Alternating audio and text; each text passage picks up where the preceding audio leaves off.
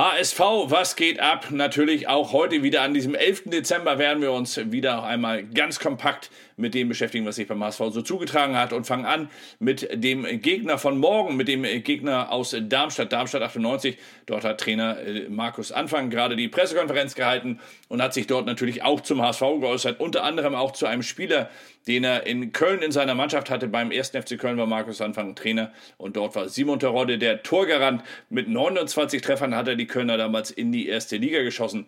In der ersten Liga allerdings wurde Simon Terodde dann nicht allzu sehr gebraucht.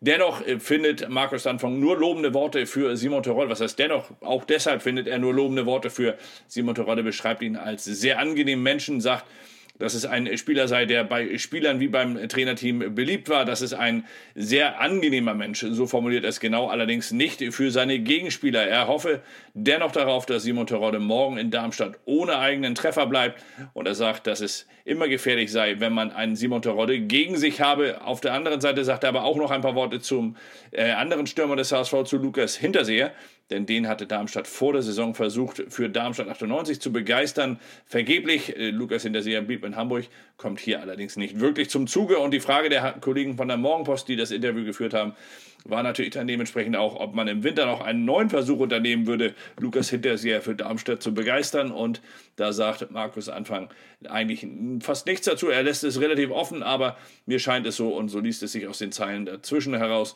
dass man hier noch einen weiteren Versuch unternehmen werde, Lukas Hinterseher hier am Ende nach Darmstadt zu lotsen. Er wäre auf jeden Fall eine Verstärkung für die Darmstädter. Das kann man, glaube ich, so festhalten. Ja, auf der anderen Seite haben wir natürlich mit dem HSV-Trainer Daniel Thun gestern lange gesprochen, die Pressekonferenz, ihr habt sie gesehen, aller Wahrscheinlichkeit nach und dort hat der Trainer noch einmal äh, Konstanz eingefordert bei seinen Spielern, leistungstechnisch natürlich Konstanz auf einem höheren Niveau als zuletzt. Er hat äh, davon gesprochen, dass er hofft, dass die Achse sich endlich einspielen würde mit Sven Ulreich, Toni Leistner, Klaus Jasula und Simon Terodde, dass sie so langsam in den Flow kommt, so hat er es gestern genannt. Aber er weiß auch, dass die noch lange nicht so weit sind, dass sie eine Mannschaft komplett tragen. Zumindest haben sie es in den letzten Spielen nicht geschafft. Und darauf setzt der Trainer jetzt. Er hofft darauf, dass sich hier dann durch diese Führungsachse ein wenig Konstanz in den Leistungen beim HSV einstellen wird. Ja, und Geduld hat er dennoch, das hat er gestern auch betont, mit allen Spielern, mit den jungen Spielern wie mit den älteren Spielern, sagte er ja auch, dass man dort auch ein bisschen Geduld haben müsse.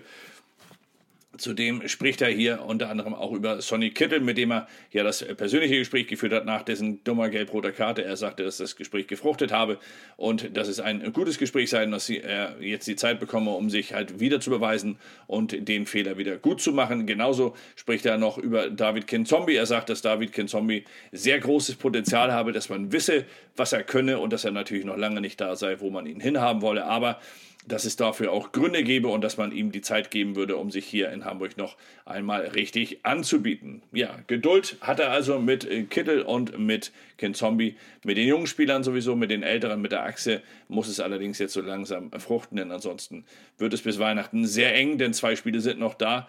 Der HSV, äh, drei Spiele, Entschuldigung, drei Spiele sind natürlich noch da. Darmstadt danach noch zwei Spiele, nämlich das Spiel am Dienstag gegen äh, äh, Sandhausen und dann das letzte Spiel gegen den Karlsruhe SC und die Spiele werden mit Sicherheit nicht leichter als das morgige bei Darmstadt. Ja, nicht einfach ist es auch für Sonny Kittel derzeit. Der hat natürlich neben der gelb-roten Karte und der Pause, die er dadurch verbüßen muss, hat er noch einen anderen, ein, ein anderes Problemfeld, nämlich das Social Media Problemfeld. Dort wurde er zuletzt mächtig angefeindet. Es gab so ein paar dumme Menschen, die hier doch drüber gelacht haben und die sich darüber äh, lustig gemacht haben und gesagt haben, das sei doch alles gar nicht so schlimm. Aber den Menschen ist auch tatsächlich nicht mehr zu helfen und deswegen gehe ich auch gar nicht weiter auf sie ein. Klaus Jasula ist noch einmal darauf eingegangen und hat hier äh, seinem Teamkollegen einen guten Ratschlag gegeben. Er hat gesagt, Einfach nicht lesen, einfach drüber weglesen, einfach nicht damit beschäftigen. Das sei das Beste. Er selbst hatte dort Erfahrungen gemacht in dem Bereich und hat es wahrscheinlich dann auf diese Art gut bewältigt. Wichtig sei vor allem, und das sagte er, dass man das Vertrauen seiner Vorgesetzten und natürlich seiner Mannschaftskameraden verspüre. Und das, sagt er, ist beim HSV definitiv der Fall. Also hoffen wir mal darauf, dass das am Ende auch Sonny Kittel hilft, hier aus diesem Delta herauszukommen. Denn dieses Tal das muss er jetzt einfach einmal durchlaufen und danach ist er vielleicht sogar noch ein bisschen gestärkter als vorher. Ich drücke ihm auf jeden Fall die Daumen und werde ihn, soweit ich es von dieser Seite aus tun kann, natürlich weiterhin unterstützen. Ja, Unterstützung haben wir von euch sehr viel erfahren und zwar beim Fußballgucken zuletzt. Aber wie gesagt, jetzt Corona-bedingt werden auch wir das ganze Thema ein wenig äh, kleiner machen, ein bisschen äh, kürzer treten. Wir waren zuletzt immer zu dritt im Studio. Das war bei dem einen oder anderen sogar aufgefallen und die äh, ja, die E-Mails, die wir bekommen haben, nehmen wir sehr ernst. Da wurde teilweise dann auch gefragt, ob das denn alles noch Corona-konform war. Es stimmt, wir sind nicht wichtiger als andere und wir wollen uns überhaupt nicht wichtiger nehmen als andere. Dementsprechend werden wir unsere Videoauftritte jetzt so gestalten, dass wir alles, was wir machen können, von zu Hause versuchen zu machen. Natürlich ist eine Live-Couch nicht von zu Hause aus machbar. Da können wir uns nicht zusammen auf die Couch hocken. Das können wir nur im Studio.